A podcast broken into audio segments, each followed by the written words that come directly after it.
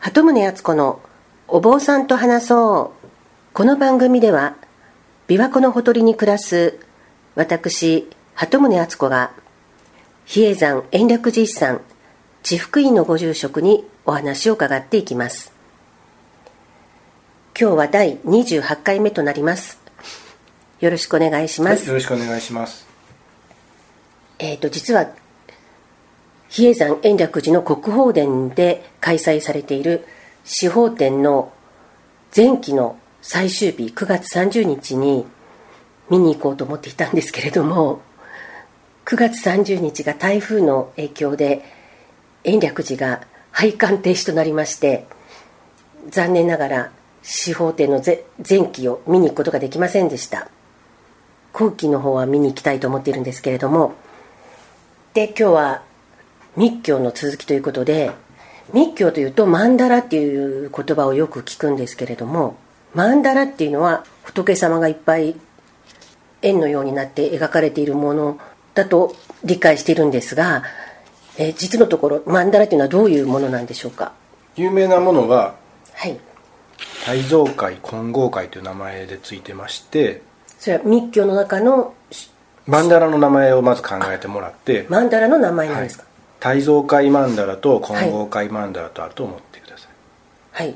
でどちらも中心には大日如来さんが書いてあるんですけれども、はい。大日如来さんがどのように仏様に変化していくか。というものが、えー書いてあるのが2つのものでそれぞれ大日如来様のやり方というかやり方を書いてあるものとはい、考えていることが書いてある。え大日如来さんというのは姿を変えていかれるわけ。もちろんそうです。えそれは変身していくというかその成長しいえいえいえもう大日如来さんは最高の存在なんですけれども、はい。あまりにも偉大すぎて我々はい。人間に分かりやすいようにええ。姿を変えて、ああいろいろ。だからお不動さんが一番大日如来さんが我々の世界に使わせてくれたあ身代わりとしてはい。おられるんですよ。じゃあ私たちが目にしているいろんな種類の仏像っていうのは、はい。そもそも大日如来様が姿を変えて目の前に現れたものだという。というのが密教の基本的な考え方ですよね。はい。でその変化の様子やはい。それぞれの仏様の役割を図解したものが曼荼羅であるという。でその大蔵会ともう一つ。金剛会金剛会、はい。そのそれはただ単に種類分けなんですか？流派とかなんですか？いえいえ。大日如来様の働きをはい。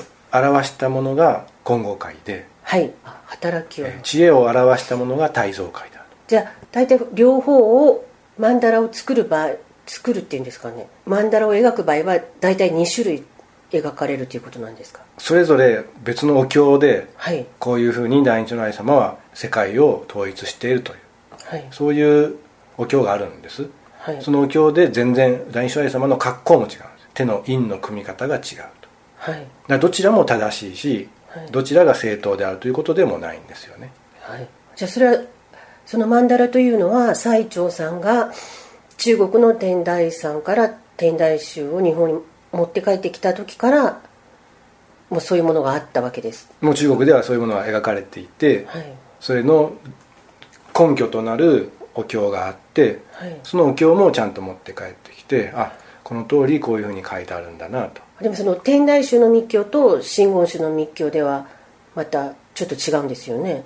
あの真言の読み方も多少読み習わして違うところもありますしはい。大蔵会と金剛会どちらかを重きを置くというかそういったところの違いがありますね。ああそうなんその理由はどちらの立場にも組みしてないので分かりませんけども、はい。まあ、天台宗としては、まあ、天行大師様がちょっと習ってきた密教が最初やはり大蔵会であったのでえそちらを優先的に使っているという面もあります。金剛会も使いますけどもね。え真言宗さんの方では、まあ、正確ではないかもしれませんけど、まあ、弘法大師様が最終的に教わってきたのは全部金剛会を主とした、えはい。えー考え方を日本に持ってこられたと。はあそれも膨大な量を一人で完全に持って帰ってきましたからはい。弘法大師さんを超える人は真言宗にはいないんですよね。あ比叡山の方はお大師様は途中でもう帰ってきましたので、まあ、後の中国から。はい。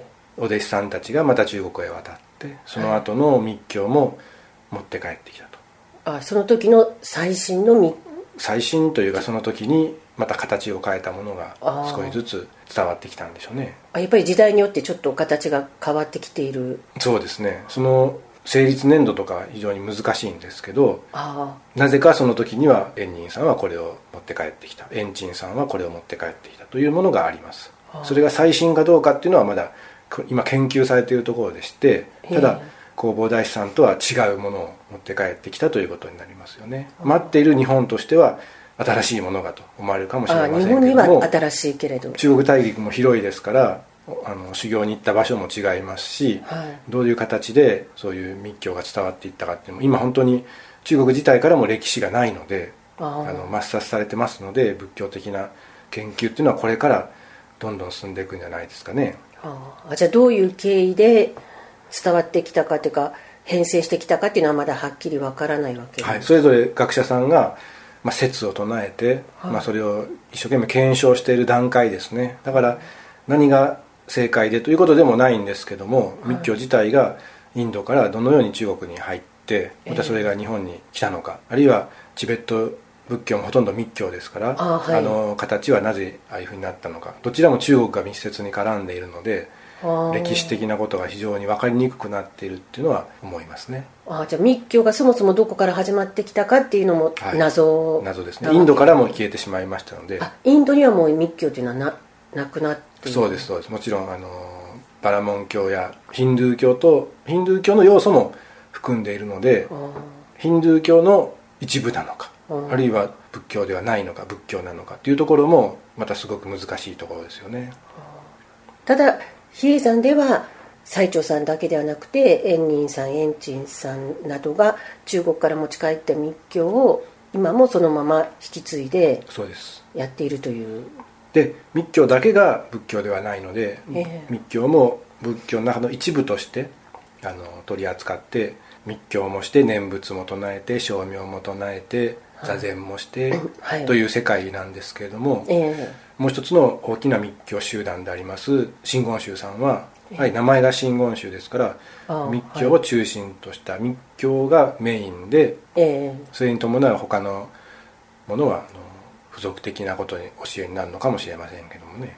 じゃあ曼荼羅にまた話を戻しますと、え曼荼羅っていうのは普通その絵画のような形で描いてあるのが一般的なんですか？そうですね。お軸として持って帰ってこられたものがほとんどですよね。それを延暦寺の中で見られる場所というのはあるんですか、えー国宝殿の中に展示されていることもありますしはい。あとはあの阿弥陀堂の横にあります法華総寺院東堂というところには、えーかけてありますので、ええ。あの外か外からですけども、はい。おぼろげながら見ることはできますね。その曼荼羅がその密教の儀式とか法要とかに使われるとかいうようなことはあるんですか？何のためにそれは見るために見て信者さんが見るためにあるんですか？まあそういう面もありますし密教の法要で曼荼羅供養というのがありますのではい。もう正式な法要に使いますね。それをかけてお軸をかけてはい。その掛け軸がご本仏様なんです仏像ですのではいそれをかけて特別に段を作ってはい、そこに飾り物をしてだからあの明堂で行われている、ああの無道寺のはい、開放業の本拠地である無道寺谷の一日万杯といってですね一はい。日お参りに行けばああはい。1万日拝んだという利利,、ええ利益のある日があるんですけども、はいその日に行われる法要は曼荼羅供養です1年に1回だけ曼荼羅を出してはい。法要がありますしそのやり方もやっぱり多地蔵会金剛会が両方合わせたもの合行というのがあるんですけども。一枚の中に二つが。いえいえいえやり方ですああやり方としてです。2枚あって2枚ともかける年もある。ああなるほど。だから3年に1回その手法が変わっていく。3年ごとに3年で一回りすると。ああへえでその曼荼羅の図柄自体は私たちが見てすぐ分かるどう理解すればいいんでしょうかそううん。まあ仏様がいっぱい書いてあるのでえ仏様を見る人の見方にもよりますしえはい。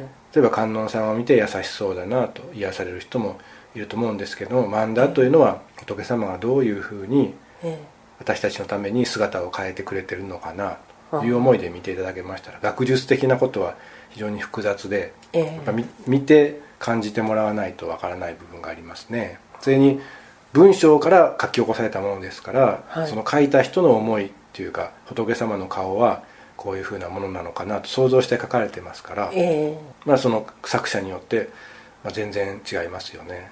緻密に書いてある曼荼羅もありますし、えはい。まあ、ちょっと近くに見ると数が多すぎてあの、ええ。仏様も108体書いてあるものとか、はい。あの決められてますのであの非常に時間をかけてえー書かれているものもありますしね。はい。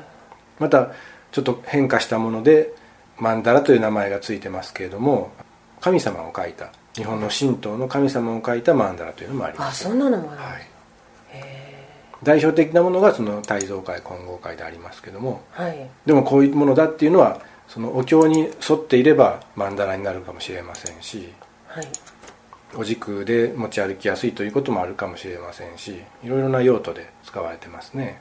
じゃあその大日如来様がいろいろ姿をいろんな仏様に姿を変えて私たちの前に現れるというお話を聞いて先日あの仏様のランクのようなものを教えていただきましたけれども、はい。その大日如来様の如来が一番上にあってで菩薩明王天という形でより私たちに近い姿の仏様がいらっしゃるというような話を伺ったんですけれども、はい。ちょっと全然話が変わるんですけどもあの最近私あの「ポケモン GO」っていうゲームをやってるんですけれども、えでポケモン自体は全く全然詳しいこと知らなかったんですが、はい。このポポケモン GO を始めるといろんな種類のポケモンがいてでそれぞれなんかあの進化していったりとかいろんな特性があったりとかするのが、はい。まるでなんかちょっと仏様の世界に似ているなというようなふうに思ったんですが、はい。なんかポケモンマンダラでも作れそうな勢いだなと思って、えあのポケモン図鑑を見たりしてるんですけれども、えはい。仏様の世界も、はい。まあ言ったら変ですけどそういうふうな世界だっていうふうに考えてもいいんでしょうか？そうですね。仏様の役割というかね。え密教のもともとっていうのはやっぱりまじないですから、はい。例えば日照りが続いたら雨を降らしてほしいわけですよね。ええ。でその時にどの仏様を拝むのかっていうのはやっぱり仏様の性格によってお不動産は背中に火炎を背負ってはりますからあお不動産に拝んだってしょうがないわけですよね。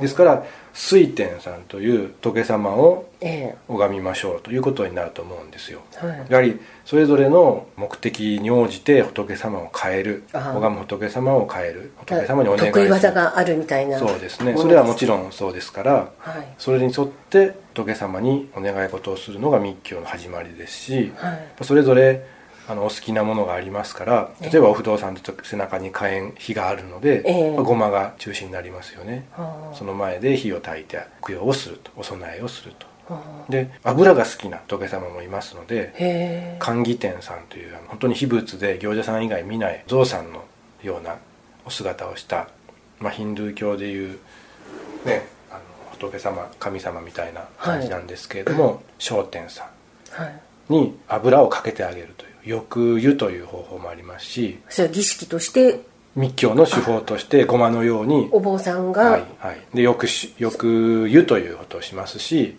はあで油弁天さんは元を正せば白い蛇。へ蛇ですから、はい。お酒が好きということでお酒をかけてあげる。浴湯という手法をしますしえはい。大黒さん自体はあの米俵の上に立ってるからはい。やっぱりお米を。はい。ということで、まあ、お米をついたあのお餅という字を書いて浴ベークという。はい。お餅を浴びせると書くんですけれどもええ。お餅浴びせにくいですからお粥をはい。米を炊いたお粥を大黒様自体に、まあ、金属の仏様ですけども金属でできた仏様にかけてあげるという方法をする。はあ。それが一番効き目があるったら語弊がありますけれども仏様が喜ぶ方法だということでやってます、あじゃあそれぞれの仏様に特性とかの性格特徴なんか得意な分野とか、えいろいろあって、はい。それを全部把握して勉強した上でそれに合わせたそれぞれの仏様に合わせた手法とかそういうものができているということなんですか？そうですね。もともとちゃんと一つの仏様にどういうふうに拝むのかというのは勉強してきます。それから特性に沿ったものもありますしお師匠さんからうちの寺ではこの仏様はこういうふうに拝むんだぞということがあの伝わって私たちはそれを見見る見たり聞いたりはしますけど実際になかなかできませんので、はい。やっている行者さんに はい。尋ねてみてやっぱ商店さんを拝む時の注意とかはい。あの細かいこともあるんですけれどもここで言えるのはちょっと音をあまり出してはいけないという方法とかもあるそうです、あじゃあそういう細かいことは文書で残されてるわけではなく直接伝え聞いて学んでいく。はい、あの本に書いてあるんですけども濁してあったりあわざとわざと違うこと書いてあるあそうなんです印の組み方もわざとその絵を見ただけでは組めないように絵が描いてあります。あじゃあ本を読んだだけでは実際には習得できないはい。お師匠さんについて直接教えてもらわなければ。うんまあお師匠さんでなくてもあの資格のある人にちゃんと本山で教えてもらうとかはい。まあ、どこが資格かというのもあの大事なところでありますしはい。やっぱりそれらを守っていくのが密教の世界なんじゃないかなと思いますけどね。じゃあその一人一人の仏様をよりよく知っていくことになるわけですか？その密教の手法を通して。はい。だから密教のもともとの意義は供養をするということですからまずこのその場所にご本尊様に来ていただくということもねはい。しますそこにそこに仏像があるのになんでわざわざまた呼ぶんだと、はい。い、や本当にその仏様がいてその仏像にちゃんと乗り移っていただいてはい。そこでしっかりとお供養をしたいというのが根底に流れてます。はい。だから口はばった言い方かもしれませんけどもあの人は効き目がある効き目がない。ああ。の人のところには来ないよと。いうこともまあ噂ですることもありあますけれども。同じ手法でもやる人によってもちろんそうですね。っていうことなんですね、うん。それはその場所とかはあんまりかん場所だとかその仏像とかそのものにすごく力があるっていうのはそういうのもあるんですか？もちろんありますね。ただ仏様の数ってものすごく多いんですよね、えじゃあそれを全部勉強しなきゃいけないいくつぐらいあるんですか？えいや供養できるものでもう200以上ありますから。ああそうなんだ、はい、仏さんの名前がついていてそれらの書き物が残っているものは200以上ありますんで。あじゃあそれがあ、まあ、す全て同時に覚えているかどうかはともかくとしてそれができる状態になっていらっしゃる方々がいらっしゃるわけですよね。比叡山には。いますし地方でも一生懸命そこのお寺にある仏様を勉強して、はい。あの深めている大先輩もおりますしね。えじゃあ比叡山って本当に覚えなきゃいけないこと習わなきゃいけないことがすすごくたくさんありますんで。まあ基本的なことはあの一通りみんな覚えて、それから守ってるお寺におられる仏様のことをやっぱり主になって勉強していくんですかね。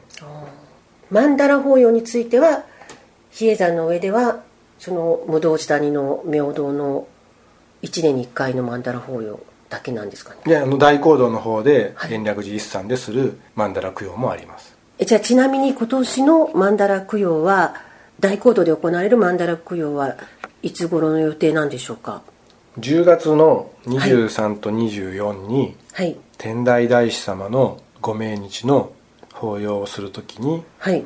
合わせて行われますのではい。どちらかにされます。あじゃあ詳しい時間とかはまた直前に確認した方がいいですね。はいはい。天台大師さんっていうのはその中国の天台山を開かれた天台大師智義さんのご命日ということですか？はい。はいわかりました。じゃあ今日はこの辺で終わりにいたします。ありがとうございました、はい、ありがとうございました